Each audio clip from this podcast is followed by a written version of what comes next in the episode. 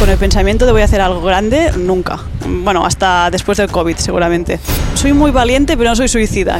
Voy con mi marido, que además es, es mi liebre. Yo creo que si yo estuviera con alguien que no corriera a ese nivel, no me aguantaría. Y a veces pienso, y si pasan los años y digo, ay, si hubiera dejado de trabajar, ¿qué hubiera hecho?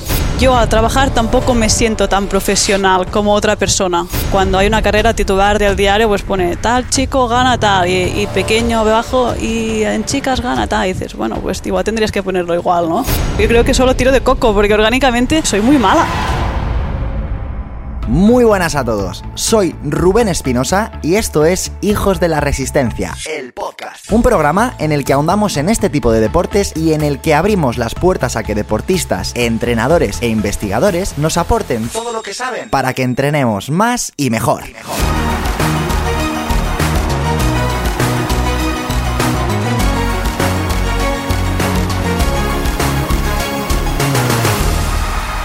Muy buenas a todos, bienvenidos, bienvenidas a un nuevo episodio del podcast de Hijos de la Resistencia. Hoy traigo una entrevista con una super mujer que te va a dejar helado. Menuda historia, menudos aprendizajes, menuda lección que me he llevado compartiendo este ratito que vamos a pasar juntos con nuestra invitada de hoy. Pero antes, dos cosas. La primera de ellas, recordarte que allá donde nos escuches vas a tener un botoncito en el que vas a poder suscribirte y otro botoncito, mejor aún, en el que vas a poder dejarnos feedback en cada episodio. No dudes en hacerlo.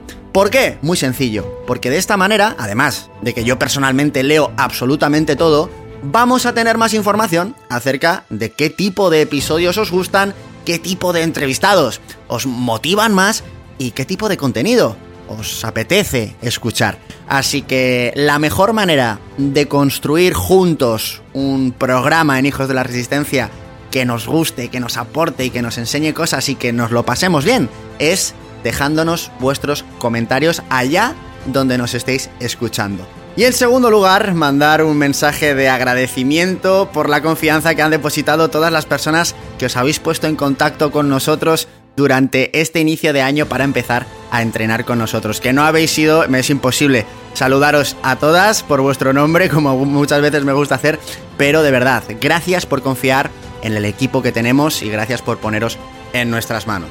Y ahora sí que sí, quiero presentarte a nuestra invitada de hoy. Quiero que te imagines que eres una persona que le apasiona el mundo del estudio y que decide un día estudiar odontología.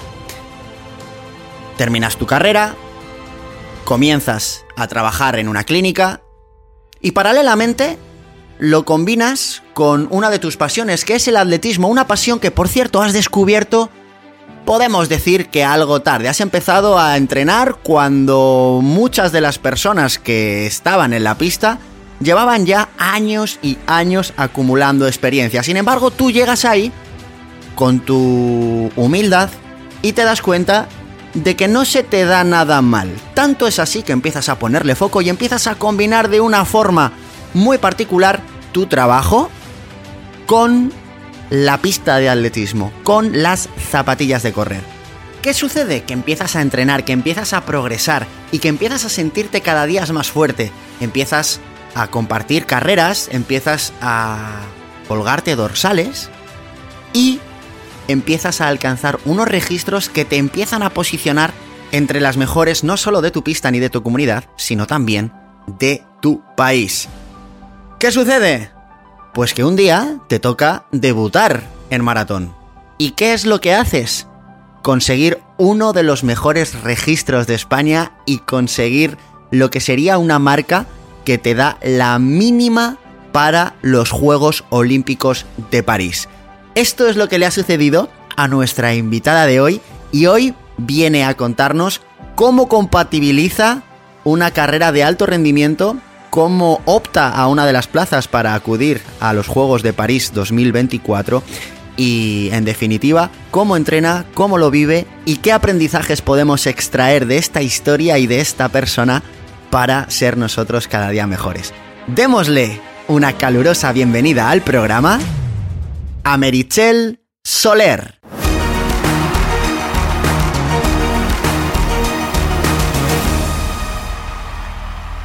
Hoy estamos en la pista de atletismo de Manresa eh, con nuestra invitada especial de honor, Merichel. Muchísimas gracias por citarnos aquí, aunque ha sido un día lluvioso. Esto no, no esperábamos, ¿eh? que, que fuese a llover. Pues sí, además aquí ya verás que frío en invierno, calor en verano y bueno, así te hace más fuerte también esto. ¿Cómo estás? Lo primero. Muy bien, muy bien. Sí, sí, sí. Tienes sí. una cita importante. eh, espero que sí, vamos a hacer para que este episodio salga antes de esa cita eh, y la gente pueda tener un poquito más de contexto. Háblanos de, háblanos de ella. A 18 de febrero en Sevilla, Campeonato de España de Maratón y donde me juego la plaza olímpica. Se dice pronto, ¿eh? Sí, ¿Y cómo hasta- estás? ¿Cómo lo llevas?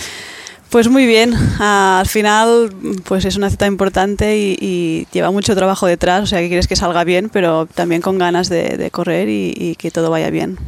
¿Cuánto tiempo llevas preparando, en este caso, el, el conseguir hacer la mínima? Conseguir hacer la mínima, pues 15 años, casi diría. Ah, Específicamente sí que la mínima la hice en febrero del año pasado y sí que hicimos unos 4 o 5 meses para prepararlo, pero yo diría que es fruto de, todos los años, ¿no? Al final casi te diría que 15 años llevo preparando para hacer la mínima olímpica. A ti cuando una persona te dice, que seguro que te ha pasado, ¿cuánto tiempo crees que tardaría yo en prepararme una maratón? ¿Tú qué les contestas, Merichel? A ver, si te puedo, a ver si te puedo robar la respuesta. Sí, sí, sí.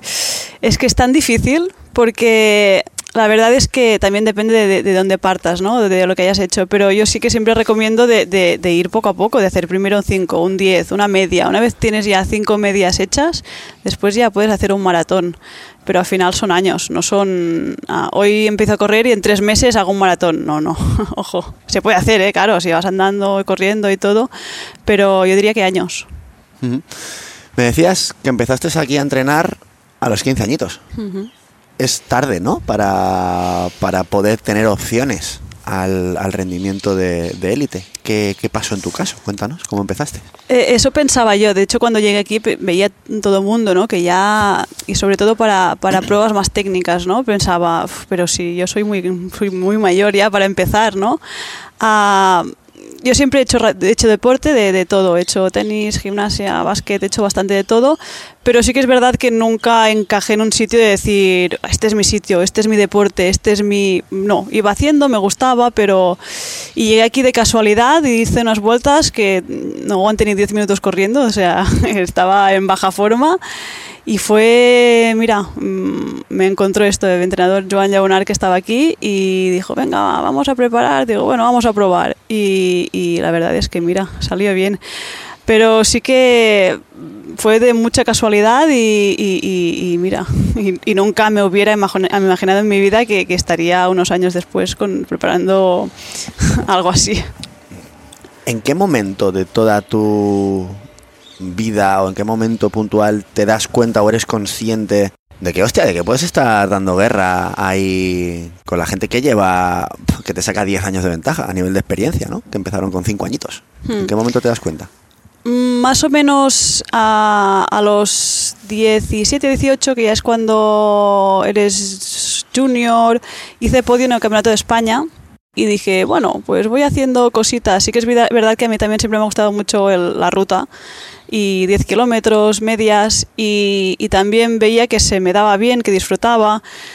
Nun- Nunca con el pensamiento de voy a, voy a ir con el, aca- con el equipo absoluto a hacer un mundial o, o voy a preparar unas Olimpiadas, ni- nunca en mi vida. Pero sí que dije, mira, ya puedo luchar para ir a un campeonato de España absoluto, para hacer algún podio en un campeonato de España de, de- de categorías, pero con el pensamiento de voy a hacer algo grande, nunca. Bueno, hasta después del COVID, seguramente. Luego eh, veremos, iremos a la parte del, del COVID, porque yo creo que el, que el COVID y el confinamiento, no sé cómo lo gestionaste, luego lo hablamos de ello, pero fue como que te, que te, viniste arriba. Em, antes de eso, quiero trasladarme en el tiempo a esa etapa en la que pues, tú estabas estudiando y tus estudios eran tu prioridad. eh, como lo es también ahora tu, tu, tu trabajo, ¿no? Porque tú realmente, me contabas antes, entrenas X horas al, al día y paralelamente eh, no puedes faltar a tu puesto de trabajo. Cuéntanos a qué te dedicas, más allá del atletismo. Pues soy odontóloga, soy dentista. Os odio, que lo sepáis. Yo lo sé, no eres el único. el 99% de la población es lo primero que me dice cuando llega. Os odio. Sí. Yo tengo un trauma ¿eh? con los dentistas. con los de- es el, el olor a clínica, a sala de espera. Seguro que mi dentista que lo escucha y, y- y se, y se ve, se ve reconocida. ¿En qué momento empiezas a trabajar como odontóloga? Pues ahora hace desde 2017 finales, o sea, seis años más o menos. ¿Vale? ¿Y qué supone para la clínica o el centro en el que estás trabajando que una de sus trabajadoras eh, sea, sea deportista de élite? O sea, esto porque, claro, para una para en un aspecto pues estará genial, pero en otro aspecto es como, joder, tienes que estar todo el rato cuadrando viajes, competiciones, entrenamientos. No Pues la verdad es que muy bien. ¿Sí? ¿Sí? sí, sí, estoy agradecida porque además a, a mi jefe es, bueno, es triatleta y había sido, había hecho Ironmans, o sea que lo sí, es perfecto, lo entiende perfectamente y, y- y de hecho me apoya y todo y sí que es verdad que al final yo hago las horas que me tocan, trabajo lo que tengo que trabajar, cuando voy ahí lo doy todo, ah, pero sí que es verdad que si algún día digo, bueno, pues a las vacaciones en vez de aquí, pues me iría bien hacerlas aquí, ¿no? O cuadrarme cosas o cambiarme cosas, pues no me ponen ningún, ninguna pega haciéndolo con tiempo, pues se puede gestionar todo. Y sí, sí, todos en general están muy contentos por mí. ¿Crees que es, que es posible... ah, bueno, es posible, es porque lo haces, pero ¿crees que sería posible que tu rendimiento mm, mejorase si no tuvieras responsabilidades en tu trabajo? Pues esto me lo he planteado muchas veces, te diría que casi cada día. Ah, ¿Quién sabe? Mm, a veces pienso que sí, a veces pienso que no, porque sí que es verdad que hay semanas que cuando hay fiestas, cosas, digo, ¡guau! Pero qué bien que se entrena así, ¿no? Si no tengo que ir a trabajar, puede, puedo- me puedo estirar después en, en mediodía, después voy a rodar y me encuentro mucho mejor y pienso, "Uf, hacer esto cada día, qué bien, ¿no? Pero también pienso, también psicológicamente seguro que, mm, que estaría mucho más presionada a decir esto es lo que tengo que hacer bien y, y si esto no me sale bien pues ya nada. Y, y hay esta balanza, ¿no? De decir, ¿qué pasaría? O igual entrenaría más y me lesionaría, Mm, no sé, pero me lo he preguntado muchas veces, ¿eh?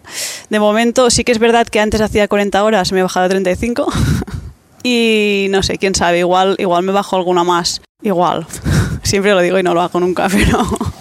Antes te preguntaba cuántas horas entrenas a la semana y has como cortocircuitado porque ahora tú piensas en kilometraje, ¿no?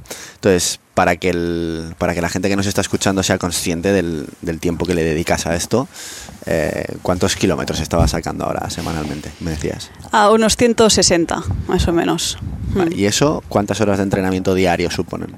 Claro, sí que es verdad que son 160 kilómetros, pero se tiene que sumar pues todo lo que es, hago dos sesiones, dos sesiones de fuerza a la semana, dos sesiones de core y, también estiramientos, técnica de carrera, hago también un día la semana técnica de vallas. O sea, si vas sumando, pues yo diría que a diarias igual son unas tres horas, tres y media, más o menos. Algunos días más, los días que doblo, pues igual suma cuatro horas, cuatro y pico, y los días que no doblo, pues igual son dos. O sea que la media sería así. Cuando a ti alguien te dice, yo es que no tengo tiempo para entrenar un ratito, una horita al día, ¿tú qué piensas? Al final depende de cómo te gestionas todo el tiempo. A veces, si a mí me pasa, que a veces es que se pierde tanto tiempo en llegas a casa, si lo haces todo más lento, si es que ya has perdido una una hora, si vas rápido, lo haces todo en un momento. A veces me pasa, ¿no? O estos días que digo que no trabajo, digo, pero si solo he entrenado y casi. Y digo, ¿y ¿cómo lo hago cuando trabajo para hacerlo todo? Al final es cómo te organizas y sabes que tienes que hacer eso, lo haces y ya está. ¿Cómo es un día en tu vida, Merichel? Hoy, por ejemplo, eh, hemos quedado a las 9 de la mañana aquí en la pista de atletismo en Manresa, lloviendo. que, que- la gran mayoría de seres humanos hubieran visto el tiempo de hoy y hubieran dicho una horita más de, de cama. ¿Y ¿Qué vas a hacer hoy? O, los miércoles normalmente me toca rodar, porque el martes es entreno fuerte que lo hago a la tarde. Me, me toca rodar hora y media o así, y después tengo la sesión de core y también tengo, ah, hago, hago técnica de vallas. Sumado a tu trabajo. Sí, a las 2 voy a trabajar hasta las 7 y después de las 7 vuelvo a rodar 45 minutos o así. ¿En qué piensas cuando corres? Pues yo normalmente me distraigo mucho con mis pensamientos. Mm, pienso en muchas cosas, en lo que haré, lo que hago, en, en- en mil cosas. Cuando, sí que es verdad que que rodajes sola también me pongo música, Me gusta ir con música. Cuando hago series, cosas más así fuertes no, pero con cosas suaves me pongo música y voy cantando en mi interior y sí, voy haciendo... Pero no... Sí, mucha gente me lo pregunta. Yo también digo, una hora y media que mm, voy pensando en cosas no seas consciente, ¿no? Cuando lo estás haciendo del el tiempo que pasa, que son muchos minutos, como para, para llegar a abstraerse. Si te hablo del, del, del, sweet spot, no a nivel de ritmo, sino a nivel de fluidez, ese punto en el que se supone que el corredor entra como en trance y, y, el tiempo pasa y ni siquiera piensa, es, eh, sabes de lo que te estoy hablando, ¿verdad? ¿Cómo lo definirías tú, este, este estado en el que vas ahí, que estás flotando? Sí, de, fluir, de fluidez, de...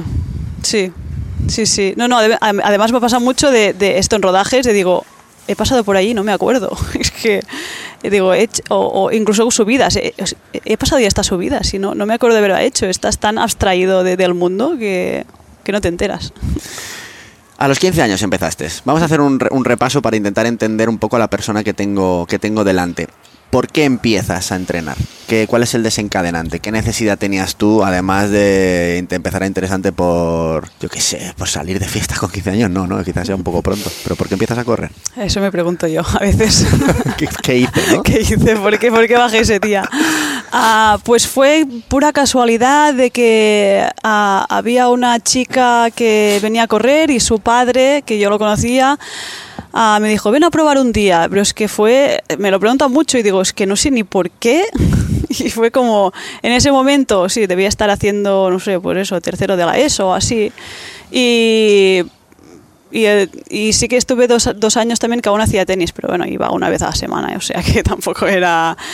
Y fue como, es que fue pura casualidad, es decir, y sé que esta chica lo dejó el mismo año que yo empecé, o sea que me quedé aquí sola, es decir, Empecé también con mi hermana, que tengo una hermana melliza, y ella hizo cuatro vueltas y dijo, esto no es para mí, yo lo dejo. Yo... No me gusta. no, no, no.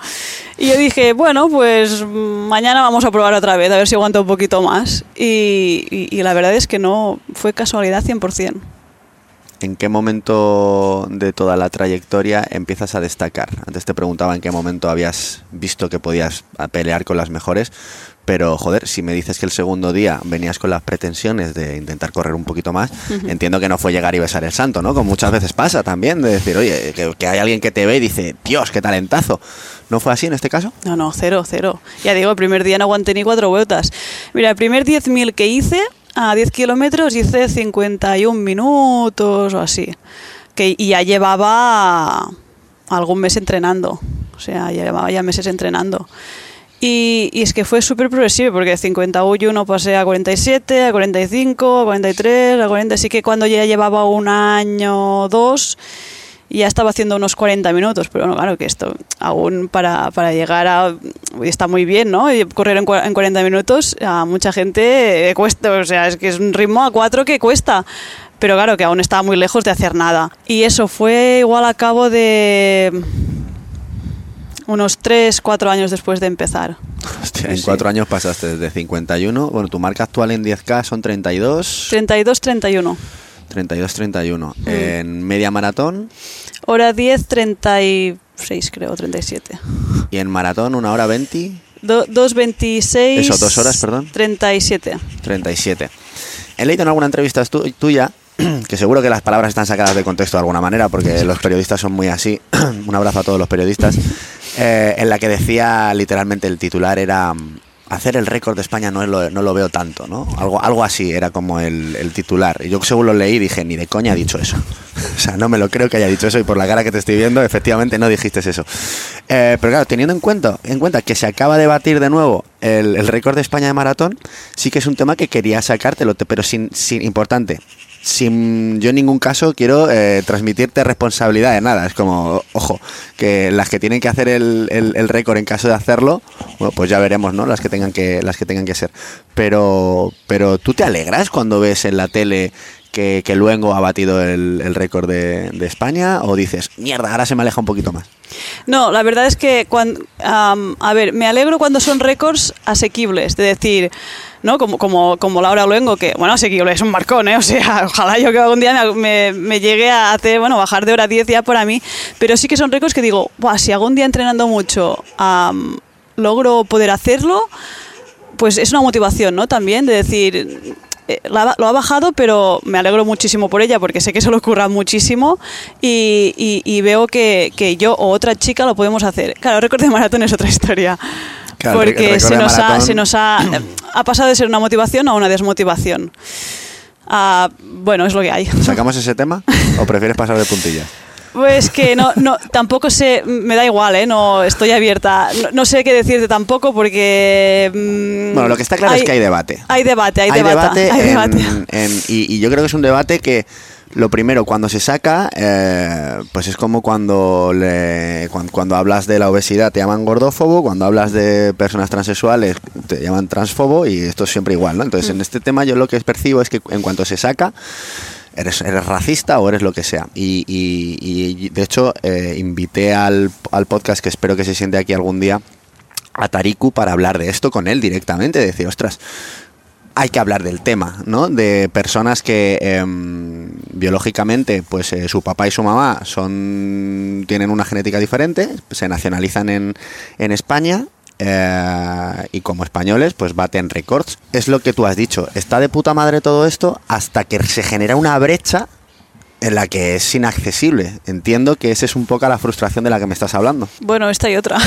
Bueno, esta y, y ¿cuál es la otra? Eh, bueno, salió que dio un positivo en, en doping. Y ¿Esto cuándo ha salido? salió, relevo lo sacó y ahora ha, ha habido mucho, mucho lío porque... bueno, porque hay todo el tema de, de que ya se sabe que hace tiempo que, el, que se están tapando dopings. am, Hostia, yo esto no sabía nada. Qué interesante. Ay, Qué yo pensaba, que, pensaba que ibas por aquí, ¿eh? No, que no, la otra no, parte no. también, yo, pero... iba, yo iba por la otra porque es la que más veo eh, en, en redes sociales, que hay, que hay mucho idiota que, dice muchas tonterías y es como, joder, me gustaría sentar a, a- Mm. a los, a, a las víctimas de esos comentarios directamente y, y hablar con ellos para Mm. que se expresen. Pero como esto del dopaje, yo la verdad es que estoy bastante fuera. Sorpresa. Qué bien. Sí, Cuéntame.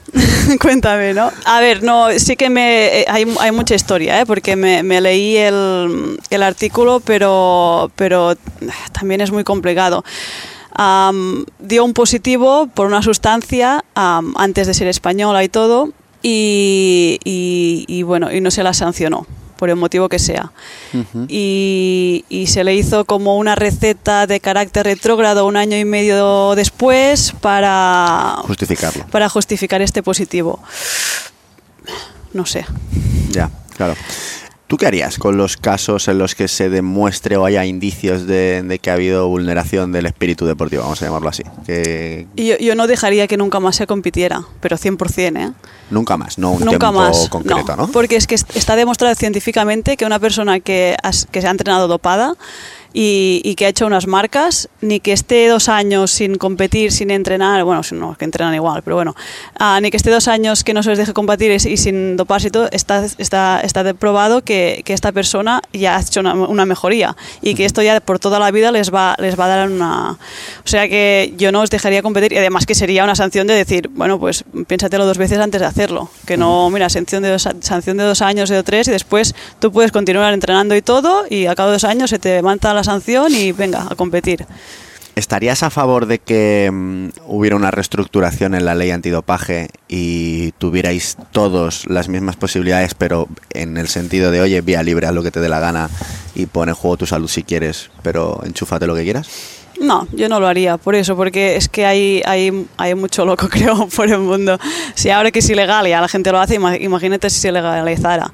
Y al final también habría esta brecha, ¿no? De decir, hay- habría gente de yo no me quiero jugar mi salud y no lo hago y voy a otro nivel y los otros de yo no, yo no lo haría. Y con respecto a lo que yo había malinterpretado que iban por ahí los tiros del tema de las nacionalidades y, todo este tema, eh, ¿tú qué opinas, Merichel? ¿Cómo, cómo, lo ves? Es tan complicado, es muy complicado, porque sí que es verdad que, que yo, que sep- yo, que sepa, ah, genéticamente no se ha encontrado tampoco que, tengan como... ah, nada genético que, les permita correr más, pero está claro que algo tienen, o sea, hay algo que, les permite correr más. Es muy complicado porque dices, a- son gente que igual ya hace muchos años que viven aquí, o eso, como Tarico que ha sido adoptado, ¿no? Que se ha criado aquí, que ha- y, y dices, claro, tienen, tienen el derecho también. Tarico es el ejemplo perfecto. Sí, sí. porque es que es, eh, vamos... Y digo, pues si es español, o sea... Ha pasado más tiempo en España Sí. en toda su vida que yo. Y, y dices, claro, ¿quién, quién soy yo para decirle, no, tú como tiene, como, Claro. ¿no? Tienes la genética, no puedes comer España. Es que, claro, es que es de locos, ¿no? y, pero sí que es verdad que, que, claro, que, que sí que debe haber algo en su genética que, que les hace correr más. Pero al final yo creo que ah, esto es algo que ahora es como una novedad y, y con el tiempo, con la globalización, con... Se pues, normalizará, ¿no? Sí, mm, va a ser así y punto. Y ya está. Eh, no te quiero meter presión, pero ¿cómo te ves para la maratón de Sevilla? O sea, como bueno, lo que queramos que pase ya, ya, ya sabemos lo que es, pero cuéntame un poquito acerca de, de la, del afinamiento que vas a tener hacia la prueba. Mm. ¿Cómo, cómo tienes planteado hacerlo? Ahora la semana que viene corro en la media de, de Santa Pola en un principio y haré, haré lo mismo que el año pasado. Hice 10K de, de Barcelona de, de 31 de diciembre, después la media... Me, me gusta esto, hacer un 10K, pero digo, vale, tengo margen para pasar la media en tanto. Vale, hago la media, tengo margen para pasar la maratón en tan. y, O sea, vas y- haciendo tus cuentas de matemáticas Sí, durante sí, la prueba, ¿no? Y además, como ya, ya lo he vivido, pues ya sé más o menos que si hago las marcas que hice el año pasado mejoro, pues a maratón aún puedo apurar un poquito más y pasar un poquito más rápido. Y ya llevo dos maratones encima, o sea que ahora ya es un tema de, de- de ir entrenando el ritmo que, que nos toca en el maratón y un poquito más rápido para tener este margen. Eres la mujer en España, corrígeme si me equivoco, eh, porque es que como yo no, yo no me fío nada de los artículos que leo, solo me fío de los que escribo yo y a veces ni eso. Eh, pero eres la, la mujer española que mejor debut ha tenido en maratón. Ahora ya no. Ahora ya no, ¿lo ves? Me- Ya sabía yo. Vale, pero a lo mejor yo lo he leído bien, pero no la fecha, ¿no? Exacto. Claro, en Valencia también... am, Bueno, es que lo de Yo Valencia creo ha sido... debe, debe ser Laura, Laura Luengo, que hizo 2.25.34, creo. Lo de Valencia ha sido estratosférico, no tiene sentido esa prueba ya. Sí, sí. Yo digo, un año tengo que hacerla, ¿eh? porque la gente corre mucho allí, mucho, mucho, mucho. Es increíble. Eh, ¿qué, qué se, qué se- qué se te pasa por la cabeza en el momento en el que dices, hostia, mi primera maratón y en ese momento eh, el debut más rápido? En ese, cuando eso sucede, entrenadores de- del mundo, prensa, eh, ojeadores, incluso atletas, o sea, todos los ojos pasan a ti. ¿Tú estabas preparada o, es- o- o estás preparada para mentalmente para, para asumir eso y no, y, y no, y no despegar los pies de la tierra? Sí que fue bastante, esto, bastante boom, porque además, claro, que bajaran de 2.27 a, es que éramos cuatro gatos, ¿no? Y, de pronto, pues, a Marta en diciembre hizo el récord de España y, yo también bajé de 2.27, que me quedé a 30 segundos o así de, récord, que no iba con mentalidad de hacerlo, pero, pero mira, al final me, me quedé cerquita.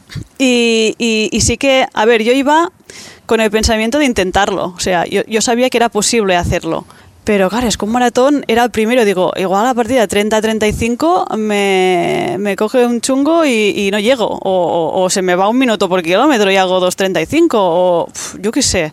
Pero sí que sabía que podía hacerlo. Y sabía que si lo hacía, que ten- tendría una repercusión. Porque al final, pues esto es, es que no había españolas que lo hubieran hecho. Y pensaba, mm, bueno, pues si lo hago puede ser grande.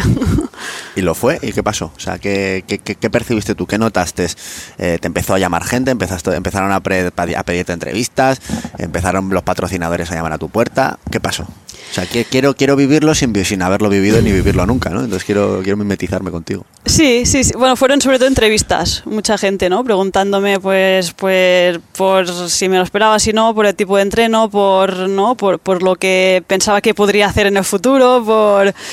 Sí, fue bastante, bastante eso. La prensa me vino bastante a llamar a la puerta, pero bueno, ya está bien también, porque yo también Claro. tenía ganas de contarlo y de... Claro. Mm. Claro, es un escaparate muy bueno. Quiero indagar un poquito acerca del coco ese que tienes, Mm. Porque, porque tú normal no eres. Y no sé si para mí es una enfermedad irte a correr una hora y media. Bueno, no, eso no, porque eso también lo he hecho yo, pero a mi, a mi ritmito, ¿no? Eh, pero sí que es cierto que los deportistas de élite, yo creo que o carecéis o tenéis alguna encima de más. Y quiero profundizar un poquito acerca de tu forma de pensar o tu forma de, de contemplar el entrenamiento. ¿Cómo te tomas tú si un día se tuerce y no puedes sacar una sesión? ¿Esto puede, puede pasar? ¿En- ¿Entra en tu esquema mental o es imposible que pase? Cuéntame. Uf, y tan. sí, sí, eh, esto me pasa, bueno, yo creo que nos pasa a todos, que hay días y eso, digo, ayer mismo con el frío, digo, mm, no, no puedo ir a los ritmos que tenía que ir, o sea, no, no, no puedo. Pues digo, pero tengo que acabar. Yo sí que de, soy, soy de coco, soy bastante, soy muy buena. Y, y sé que cuando alguna vez me ha pasado, ¿no? Que venga, la última serie pues no la hago. Y después estoy todo el día que me arrepiento. y por eso digo, después te arrepentirás, o sea, da igual, si son cinco minutos, y cinco minutos no y, y ya yo me autoengaño y, y acabo terminando el entreno porque, porque lo tengo que terminar, o sea, tengo que estar muy mal o decir, no, no, esto se me está yendo mucho paro. Yo siempre intento, siempre lo acabo, ni que sea un ritmo más lento, más lo que sea, pero, pero lo acabo. Y sí que es verdad que tengo un coco muy bueno. Me sé, bueno, me conozco mucho, claro, que hace años al final entrenando, sé cómo autoengañarme, sé cómo animarme, sé cómo, ya sé cómo, cómo tengo que hacerlo. Regálanos algún tip. ¿Cómo te autoengañas, por ejemplo? ¿Cómo me autoengaño? Am, por ejemplo, yo qué sé, no, ayer tenía 6 de 1500. Ah, lo más importante cuando no te encuentras bien es, es- es no pensar en cuántas me quedan. Ah, Vas una a una, digo, hago una. No, bueno, a ver qué tal la siguiente. Haces la otra. Bueno, a ver qué tal la siguiente. Ah, llevas tres, venga, ya llevo la mitad. Si hago una más, después paro, pues ya está. Pues haces la siguiente. Digo, bueno, me quedan dos. Dos, tengo dos, penúltima, última. Y te vas, vas dividiendo en la cabeza y no vas pensando en la maratón igual. No puedes hacer el primer kilómetro y decir, "Fua, me quedan 41, porque que pararías. Es que, es que, digo, me queda una hora y una hora y 20 de sufrimiento, eh, dos horas y 20 de sufrimiento. Es que la gente pararía. Pues O sea, te tienes que haces es engañar. segmentar, Sí. ¿no? O bien las series o bien el kilometraje.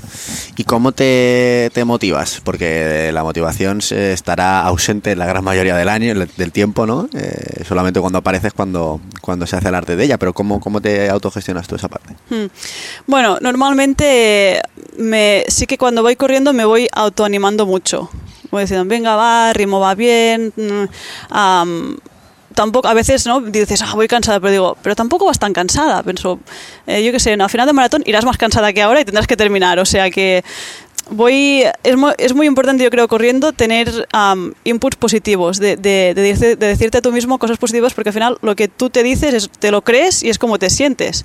Y si vas pensando "Fua, es que voy fatal es que me duele tal es que te lo crees y aún te duele más en cambio si dices bueno esto me duele pero esto no pero si es que nuevamente y, y hoy voy bien de isquios y mira te vas engañando. Qué bueno. ¿Y en competición consigues tener esa, esa misma buena comunicación contigo mismo? ¿Te, te hablas igual de bien en competición? Hmm, Sí, y, y yo creo que es de las cosas que tengo positivas y que me dice todo el mundo, porque a mí me pasa que entrenando, entreno mm, bien normal, no hago superentrenos, pero compito muy bien. Soy una, soy una super competidora. Y me pasa que entrenando, pues igual hago series de mil y con los chicos que entreno me sacan 5 o 10 segundos por series y me voy a competir y os gano. Y me dicen, pero ¿cómo puede ser? También es diferente porque yo voy, voy a entrenar cansada y no es lo mismo que Claro. hacer 60 o 80 kilómetros a la semana que hacer 160. Claro.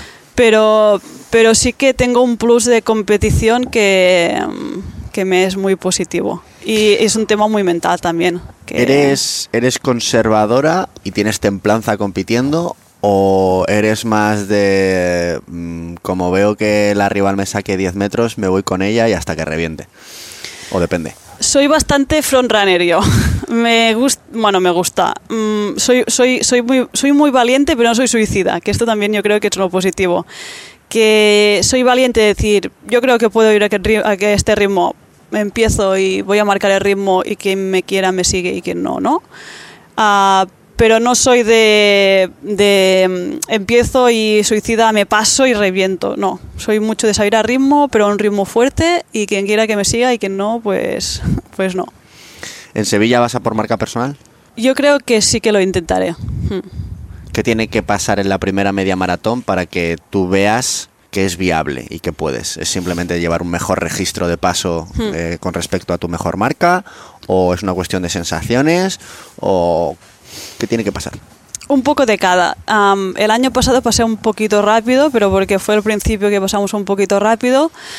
Si paso, yo creo que si paso en el mismo, creo que pasé en hora, hora 13, 5, hora 13 peladas o así.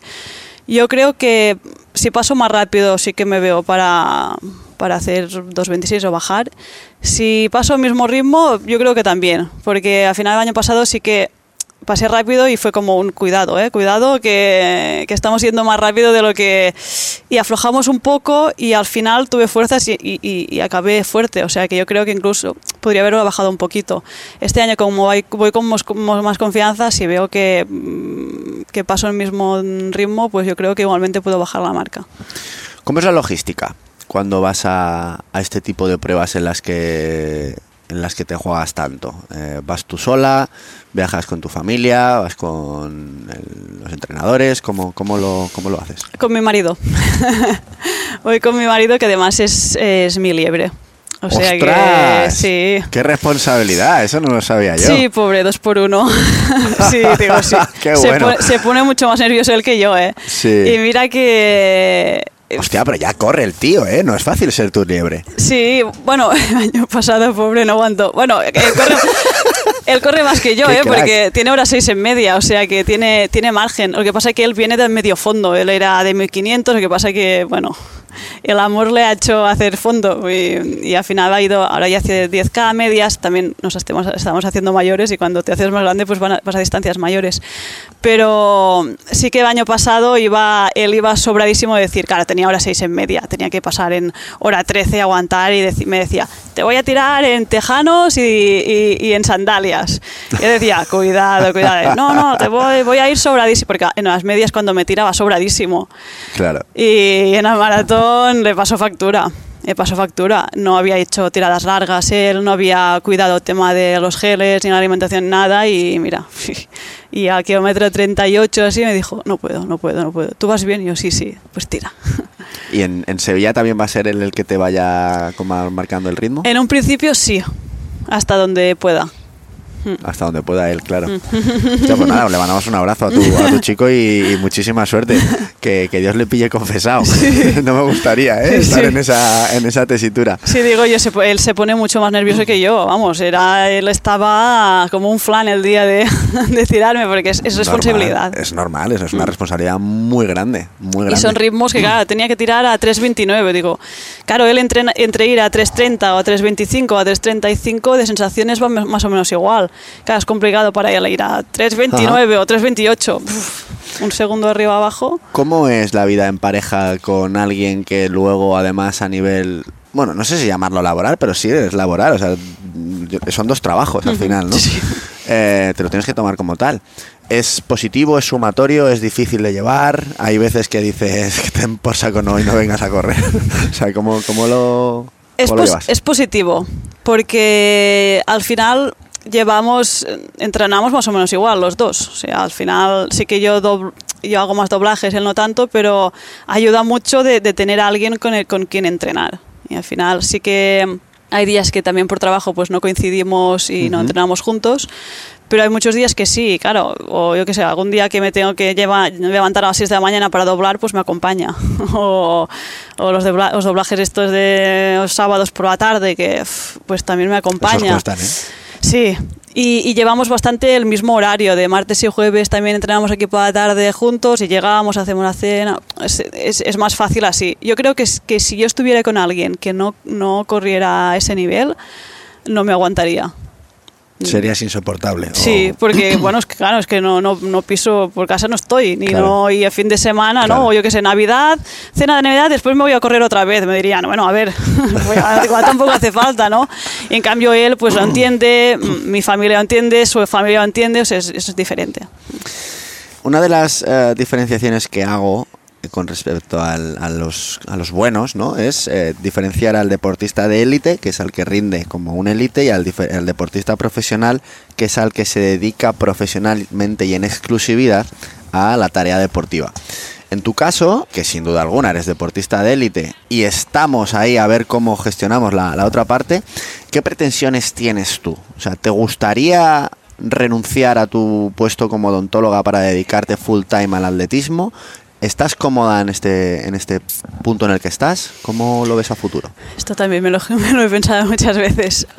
Y yo, yo ahora mismo podría vivir del atletismo. O sea, yo podría vivir, podría dejar el trabajo y, y vivir del atletismo los años que me dure, ¿no? Tengo contra- contrato con Puma hasta 2024. Después, pues se tiene que hablar si me renuevan, si no, si... Claro. Ah, pero me podría dedicar. Si tuviera yo un trabajo de decir, mm, yo qué sé, con todo el respeto del mundo, ¿eh? pero un trabajo por el que no hubiera estudiado y de, de decir, bueno, voy a trabajar porque tengo que comer, ¿no? Que no fuese vocacional. ¿no? Exacto, pues, pues lo dejaría. Pero es un mundo y en el que llevo seis años trabajando, que también me lo he currado por, estoy donde, por estar donde estoy, que, y digo, y ahora tengo que, que dejar de trabajar. Claro. Ah, también, además lo tengo ya todo muy bien montado y, tienes, tengo este, este colchón psicológico de decir, bueno, hago las dos cosas. y sí que es eso, muchas veces me lo planteo, de decir, ah, y, con lo fácil, bueno, fácil no sería, pero con lo menos complicado que sería solo entrenar. Y, a veces pienso, y si pasan los años y digo, ay, si hubiera dejado de trabajar, ¿qué hubiera hecho? Pero bueno, aquí estamos. Bueno, es una pregunta que yo creo que te vas a replantear tantas veces Sí. como, como días tiene el año, ¿no? Eh, independientemente de la decisión que tomes, porque habrá momentos en los que estés, bueno, pues en, en un punto u otro. ¿Has notado en alguna ocasión, a lo mejor si es una pregunta idiota, me lo dices, no te cortes. Rubén, eres idiota y esta pregunta sobra, pero yo te la lanzo igual. ¿Has notado en algún momento que otros deportistas profesionales te hagan de menos por tener otro trabajo, pensando que a lo mejor ellos desde su ignorancia, pensando de, "Eh, esta no puede vivir de esto, por ejemplo? Mm, No con, ale- no, a- con atletas ah, profesionales no, pero sí con la gente en general y también un poco por, por mi, mi culpa, no mi culpa, ¿no? Pero al final, am, igual también yo al trabajar tampoco me siento tan profesional como, como otra persona, yo misma, ¿eh? Yo a Ya. veces se lo digo a mi marido, digo, digo a veces que no me siento, a veces veo a gente que, que ¿no? Que igual... mm, tienen peores marcas que yo y les ves que están de stage en no sé dónde haciendo actitud, no sé qué, y veo, "Buah, esta persona la veo profesional. Y como yo mm, trabajo y todo, no me veo profesional. Digo, pero si corro más que esa y no soy profesional. Bueno, sí que soy profesional, pero no soy profesional. Es como un poquito así. Pero sí que, sí que creo que la gente en general, como ve que trabajo, también aparte de, aparte de correr, pues me ven más que lo hago como un hobby, ¿no? Que no como que no como un... con- ya digo, con atletas as- profesionales no, no me ha pasado, al menos no me ha dado la, la impresión, pero con gente en general sí que me ha pasado. Y con respecto a eh, ser una figura importante en un mundo, cada vez menos, pero y cada vez mucho menos, pero originalmente el- la carrera y el atletismo ha sido siempre un mundo dominado por, eh, en, la que, en el que ha habido siempre más hombres. Eh, ¿Has notado o has percibido en alguna ocasión algún trato de menos por, por ser mujer? Muy pocas veces. Y eh, además te diría que ahora mismo es, em, entre comillas, una ventaja, yo creo, ser mujer, porque sí que es verdad, a ver, me he encontrado algunas veces de lo típico, ¿no? Que entra, hay una carrera de estas de, de ruta y el chico entra y tiene la cinta y todo, y llega la chica y no tiene ni cinta ni nada, y dices, pero me lo he encontrado muy pocas veces, ¿eh? O, cuando hay una carrera titular del, del diario, pues pone, tal chico gana tal, y, pequeño abajo, y en chicas gana tal, y dices, bueno, pues igual tendrías que ponerlo igual, ¿no? Am, en retransmisiones de, de- de- de televisión sí que siguen mucho más a los chicos que a las chicas, que están mejorando mucho también. Pero en general yo diría que es de los, de los deportes que más igualdad hay. Y hay también normas, ¿no? De decir, a los premios de chicos tienen que ser, económicos tienen que ser igual que de chicos que de chicas. Yo creo que esto en pocos deportes pasa. O sea que yo creo que en atletismo es de los deportes que está más bien regulado todo esto. Tú aquí en Manresa, cuando entrenas, eh, entiendo que compartes horas de entrenamiento con grupos eh, aficionados, Sí. ¿no? Eh, ¿Qué les copias a ellos y qué no deberían de copiarte ellos a ti? Ah, yo creo que también me va muy bien entrenar con, con gente bueno popular, que son chicos que ya corren, ¿eh? porque eso, estoy entrenando con chicos de 32 minutos, de... o sea Joder, que- eso, Sí, no, no, claro. Bueno, mi O sea, querido oyente, tú y yo quedamos relegados al, al papel de las sardinas corriendo. Que digo popular, pero, pero claro, son gente que ya, que ya corren y que... Claro, sí, sí, sí. Y, y tenemos un grupo que va de, de los 30, eso, de- bueno, mi marido corre en 30 pelados, pero... Yo tengo va de los- 32 años, ¿dónde iría? Bueno, mira, Por edades no hay, ¿no? de los 30 minutos hasta los 40, pues somos mucho, mucha gente. Y, y yo creo también lo hacen porque les gusta. Y yo creo que también me va bien um, entrenar con gente que, que tampoco esto, tampoco se juegan nada. Um, a mí me gusta mucho entrenar y, y disfrutarlo y tampoco estar sufriendo de mm, o, o- o, ¿no? o envidias o, o "Oh, esta me gana, este no sé qué. No, es, es como muy sano. Todo el mundo viene porque le gusta, corre entre lo que tiene que hacer y, y- y lo hace y, y ya está. Y esto me va, me va muy bien a mí para mm, también no presionarme, ¿no? De decir, bueno, pues mm, lo hago porque me gusta y ya está. 2024, año bisiesto, año olímpico. ¿Te visualizas entrando en la villa? Sí, pues, es decir, lo hago porque me motiva verme. Eh, al final es, es esto, ¿no? Cuando te cuesta un entreno algo, pues dices, tengo que visualizarlo, de, ir, voy a las Olimpiadas. Ya digo que después no puede ser, pues, pues no puede ser, pero, pero yo lo intentaré. Y visualizarme también me ayuda a motivarme. Vamos a ponernos, yo para esto soy muy pesimista siempre, me gusta siempre manejar diferentes escenarios ante cualquier tesitura, en todo en la vida, ¿eh? Yo hoy cuando he salido de casa he dicho, bueno, ¿y qué hago si Meritxell no se presenta? Siempre, es como yo, eh, como peor escenario, siempre en mi sí. vida. Y luego así me frustro menos cuando a veces me pasa, ¿no? un plantón mandado. Entonces, eh, vamos a suponer que, que- que no conseguimos hacer mínima para, para París. ¿Cómo te lo tomarías? ¿Cómo lo afrontarías? Eh, ¿Pensarías en un ciclo olímpico? ¿Pensarías en me dedico, sigo en mi camino como deportista o, o ya está, o hasta aquí? Lo primero, a mínima ya la tengo. tengo que, que ganarme la plaza. Es decir, si... si Explícanos esa diferencia para entenderlo bien, Vale, sí, así también irá bien, porque mucha gente Claro, me lo dice, dice, claro. pero tú no tenías que ir ya a París, yo no, aún no. La gente está frustrada, me dice, pero ¿cuándo lo sabrás? No sé. Not yet.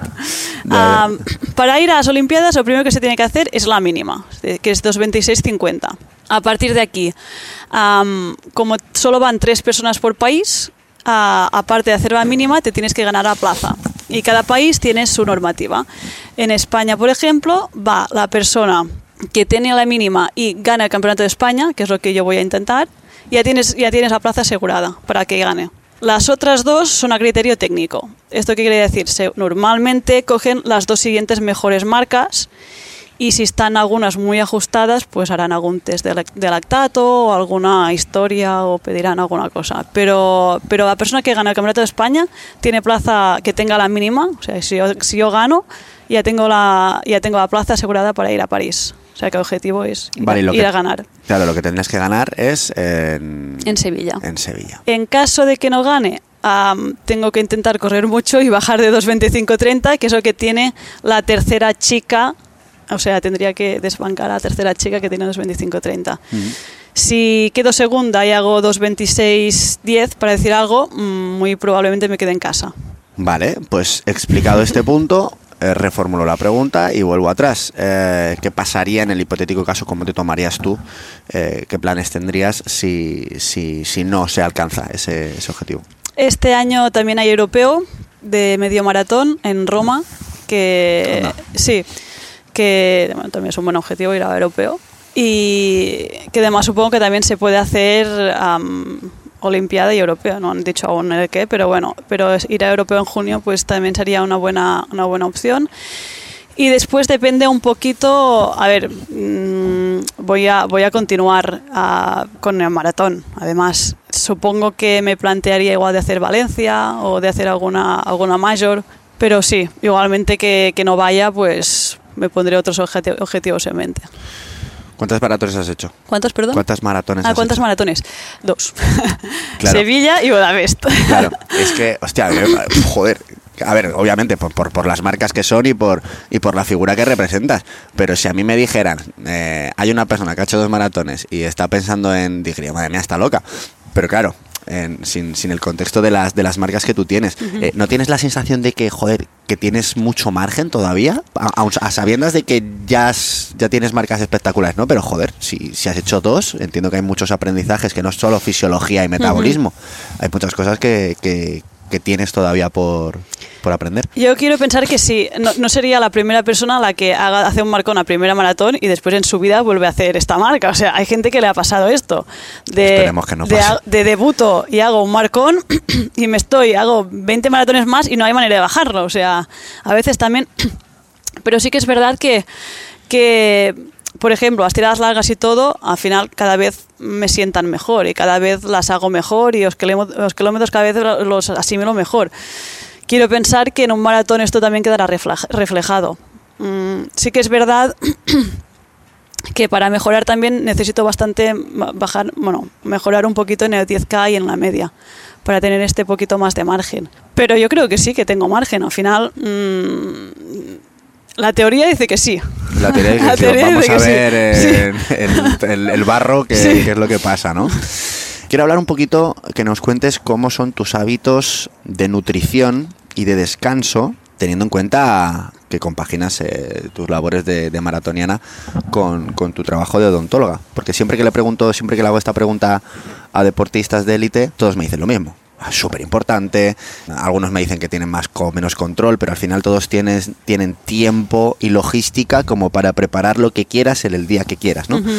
Yo a ti te imagino corriendo en casa por los tuppers, eh, para arriba, para abajo, eh, poniendo las penas en alto un ratito en la clínica cuando no hay pacientes. O sea, ¿cómo, cómo es esto? ¿Es esto que estoy pensando es real o, o no? Sí, el tema, tema de nutrición sí que es uno, de los cambios que hice cuando, desde de hace un par de años, sí, que yo antes mm, comía lo que quería un poquito sin pensar en nada y desde hace ahora ya igual un par o tres de años que voy con una nutricionista y tengo como una pauta. Que no es, tienes que comer esto, esto, no, al final es a los días que doblas, pues comer más de esto, a los días de, de entreno fuerte, pues hacer, antes ni que tuviera series, que tengo en la nevera esto, pues hago y esto, y ahora no, ahora si tengo series, pues hago más hidratos, si tengo tirada también hago carga de hidratos el día antes, antes esto no lo hacía. Y como más verdura, que antes no comía verdura por la noche.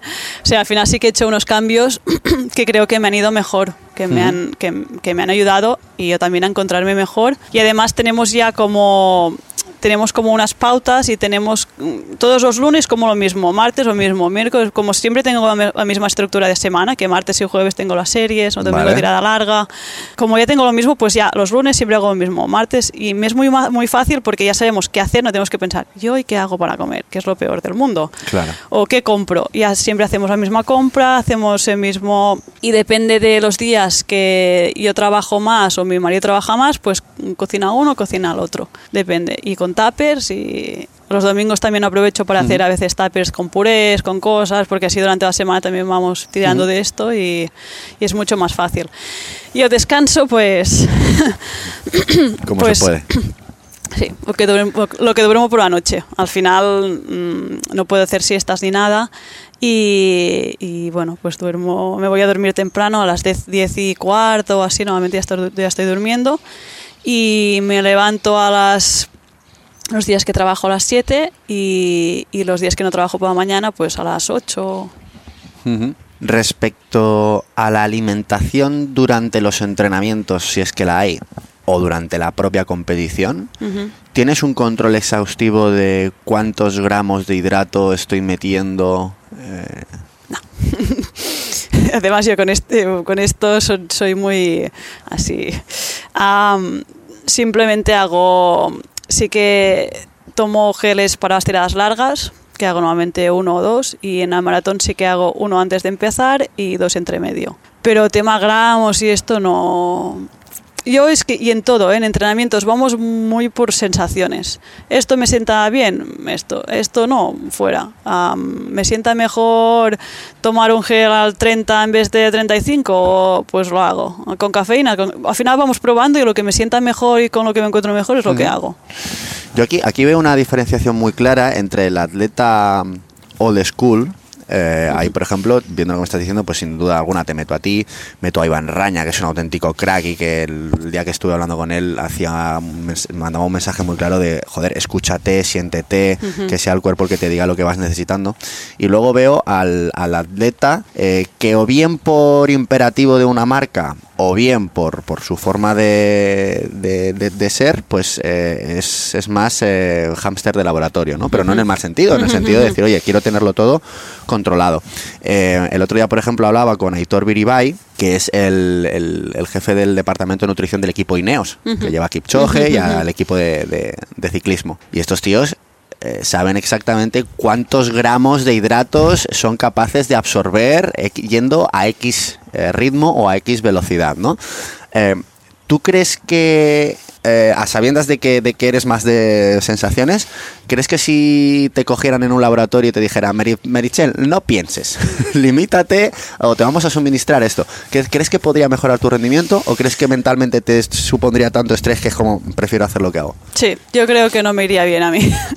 De hecho, es que, ya digo, la gente va con mil aparatos o con los lactatos, con... Y, y, y a mí, o, o a veces que me he hecho pruebas de estos de, de esfuerzo, y es que me sale todo o sea, mi- fatal, pero me, me sale rollo, cuando me hago una, una, una de estas am, pruebas de esfuerzo, que pone previsión de media, y me pone hora 25, y digo, pero claro, si me tengo solo que fiar de esto, me muero. O sea, yo, Claro. yo analíticamente soy horrible, soy un cero en la izquierda. Y seguro que, que- y cuando he hecho lactatos también, pensaba, me sale fatal, he hecho muy pocos, pero, pero es que, no sé, yo orgánicamente, yo creo que solo tiro de coco, porque orgánicamente soy, soy, soy muy mala. es que no... O sea, No que yo eso, creo... yo creo que has detectado muy Algo- bien tus puntos fuertes. Algo tengo, sí, no, no, algo tengo. Lógicamente, para hacer 226 algo se tiene que tener, pero aún no sé qué. Bueno, yo creo que lo que, que- que- que lo sabes, lo que pasa que todavía no, quizá pues eh, falta revalidarlo, ¿no? En varias Mm. ocasiones para, para pues una cuestión al final de, de confianza. Pero yo creo que lo, que, lo- que lo vas a hacer eh, y en el caso de que no de que no se haga no será porque no te lo merezcas. Una horita y media tienes ahora de carrera. Sí, Te acompañaría, pero va a ser que no. con el coche, ¿no? Capulla. Mira, la, la que vas a acompañar tú. ¿A cuánto te salen los rodajitos suaves? Como, ¿Hoy hoy es suave, has dicho? Sí, suave. ¿A cuánto ruedas suave? Uf, Yo, yo rodo suave, suave de, bueno, suave de verdad. A ver, hay gente que fica rodaje suave a 4 y digo, esto no es suave, esto no es suave. A 5, 4.45. Vale, esto me parece la hostia. ¿Por qué? Porque un, de- un- un problema que tengo yo con mis deportistas y los que entrenan con nosotros de forma directa es que lo suave no lo hacen lo suficientemente suave y en consecuencia lo intenso es que no he llegado a las series. Ya cabrón, pero es que ayer tenía 60 minutos suaves y me los hiciste a 5. Y si una tía de 2.26 rueda a 5, tú no puedes rodar a 5, cabronazo. Entonces, eh, lanza este mensaje tú, anda, a ver si te hacen caso. No, yo de verdad, me, yo digo, no sé si soy yo, pero me com- comparo a veces en, ah, yo ahora Strava, ¿no? Que todo el mundo mira Strava y digo, pero si soy la única que rodo lenta. Ah, ah, La chicas, y a veces veo chicas que tienen igual 35 minutos en un 10.000 y, y me hacen rodajes suaves a 4.10 y digo, pero si yo 4.10 ya, ya me tengo que esforzar, ¿no? Claro. Mm, no sé. Yo creo que va, bueno, y de hecho está demostrado, ¿no? Que entrenar en zona 1, zona 2, pues es muy beneficioso. O sea que Sí, sí, al sí, final, ahí. cuando es suave, se tiene que rodar suave. Y ya está. Yo veo eso, que sobre todo los populares, eh, que estamos todo el rato con eh, nosotros, o sea, para que te hagas una idea, nosotros vemos un, nosotros vemos mejoras de un día para otro. Somos tan malos que de un día para otro es como, hostia, he mejorado un montón. O eh, de una semana a otra, o de un mes a otro. Esto se lo preguntaba a Roberto Cejuela, el entrenador de Roberto Sánchez Mantecón, del grupo de, de triatletas de élite en Alicante, y me decía que en un año esperaban mejoras máximas de un 3% en deportistas de, de ese nivel, ¿no? Entonces es como, pff, yo, yo intento sacar de todo lo que tú me dices aprendizajes para, para nosotros, para los mortales. Y de esto que me has dicho, yo, si, si el de oyente se queda con esto, eh, para mí la, la entrevista ha merecido más, más que la pena. Rueda suave cuando tengas que rodar suave. Bueno, a 5 te aguantaría un rato, pero eh, te dejo. Muy bien, me parece bien. Oye, Merichel, ha sido un placer conocerte. Te deseo lo mejor en Sevilla. Eh, ojalá, eh, esto ya se lo he dicho a varias personas que han pasado por aquí, ojalá cuando esté viendo eh, las, los Juegos Olímpicos sentado en mi sofá pueda reconocer tu cara y decir, ¡a esa tía la conozco! ojalá pueda, pueda Ojalá. decirlo, ojalá pueda decirlo. Y si no es así, estoy segura, seguro de que vas a tener un camino muy largo en el atletismo y, y que lo vas a disfrutar mucho y que nos vas a hacer disfrutar mucho a los demás. Así que muchísimas gracias por este ratito que nos has regalado. Muchas gracias a ti. Qué maravilla tener a Merichel en el programa. Espero que te haya gustado esta charla, esta entrevista. Le deseamos muchísima suerte en Sevilla. Eh, ojalá podamos tenerla en los Juegos, ojalá podamos disfrutarla y ojalá tenga una fructífera carrera deportiva por delante, más allá de lo que ya ha acumulado. Y a ti, mi querido amigo, mi querida amiga, si te ha gustado, ya sabes, déjanos un comentario, comparte este episodio con tu círculo más cercano, ¿qué coño? También con el círculo más lejano, que seguramente podamos aportarles a ellos también. Y si quieres empezar a entrenar con nosotros, ya sabes que en la descripción del episodio tienes un link maravilloso en el que si entras te vamos a pedir un poquito más de información y a partir de ahí, si podemos hacerlo, nos vamos a poner en contacto contigo para que te unas a nuestra familia de deportistas en Hijos de la Resistencia. No me enrollo más, nos escuchamos la próxima semana. Hasta entonces, te deseo unos días repletos de salud, kilómetros y aprendizajes. Un fuerte abrazo hijos de la resistencia.